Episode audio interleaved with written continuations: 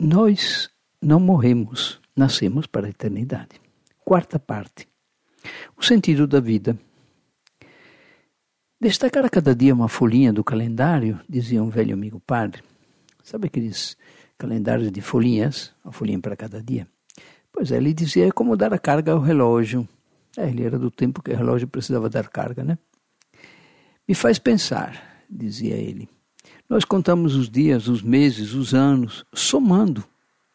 O calendário de folhinhas nos lembra que o cálculo é uma contínua subtração. Cada dia é um dia a menos a vida. Não é um a mais, é um a menos da vida. Como as pétalas das rosas, como as folhas das árvores, como as folhinhas do calendário. Assim se desfolha a nossa vida. E cada dia de nossa vida. Porém, apesar de que a vida só se compreende olhando para trás, contudo, deve-se olhá-la olhando para frente.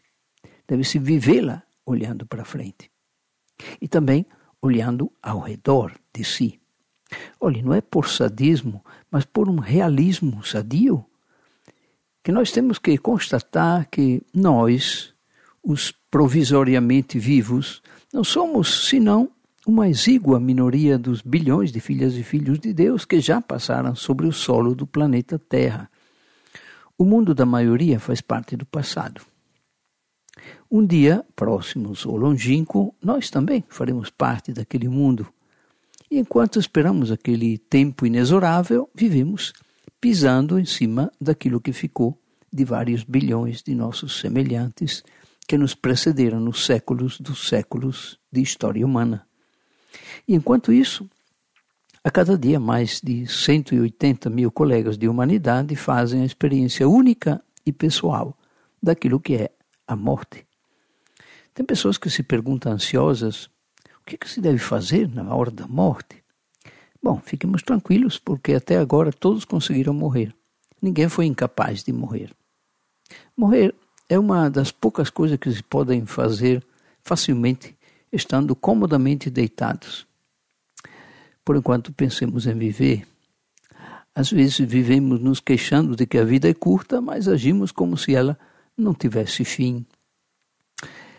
Não sei, vocês estão percebendo que às vezes nas entrelinhas eu boto um pouquinho de, de ironia, né? ou de humorismo. É o meu jeito de, de falar, de ser. Bom, é, todos se preocupam com viver muito, na verdade, mas mais do que com o viver bem, mas você pode perceber que enquanto não depende de nós viver muito, depende de nós viver bem. Se pode dizer que viveu longamente apenas quem viveu virtuosamente, quem viveu bem. Senão os outros só passou pela vida, mesmo que tenha, que tenha vivido muitos anos, né? Viver bem é fazer com que até o coveiro possa sentir saudade da gente, após a nossa partida. Então, bom seria procurar viver de tal maneira que, quando a gente morresse, até o dono da funerária ficasse triste e pesaroso. Enquanto se vive, deve-se aprender a viver. Talvez precise de muito tempo né, para aprender essa arte de viver.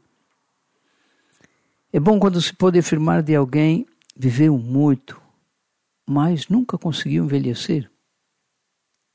Bom, dizia um amigo meu. Eu espero morrer jovem, porém o mais tarde possível. Pois é, eu acho que ainda está vivo. A arte do viver é fazer do viver uma obra de arte. Mas ao contrário, de tanto pelejar com a vida, às vezes acabamos esquecendo-nos de viver. Além do mais, poucos são os que vivem no presente. A maioria se prepara para viver mais tarde. Apesar da evidência das aparências, viver é a coisa mais rara do mundo. A maioria das pessoas vegeta apenas. Mas então, que vida é essa? Como dizia o poeta, não mereceu nascer quem viveu só para si. A vida nos foi dada, mas a merecemos somente se a sabemos doar. Aliás, não foi, não foi propriamente dada, foi um empréstimo que Deus nos fez. Temos que prestar conta dele. Alguém descreveu a vida como uma peça teatral. Ninguém repara se foi longa ou curta, mas se foi bem apresentada. Para quem não tem fé, e aqui acolá tem alguém que não tem fé mesmo, aí o último ato é cruento. Por linda que seja a peça dos nas demais partes, no fim, joga em cima do cara uma pasada de terra e acabou-se para sempre. Isso para quem não tem fé. Mas para quem crê, ao contrário, não é desse jeito. Na verdade, muda-se apenas o cenário para começar o segundo ato da peça. Porque, é verdade, mesmo que esta terra não seja nossa moradia definitiva, Deus nos mandou para cá, para cá embaixo, para provar-nos, para ver se somos capazes de caminhar com os pés na lama, mas com os olhos fitando o céu. São Paulo também nos incentiva a mantermos nossos olhos fixos nas coisas do alto, porque a vida é como uma pensão, onde passamos apenas uns dias de malas sempre arrumadas e prontas para voltar para casa. Assim deveria ser. Apesar de tudo, a vida é bonita. Pena que somos poucos que sabemos disso. Você não acha? Por enquanto, é só isso. Mas não esqueça, nós não morremos, nascemos para a eternidade. Continuará no próximo podcast o nosso assunto.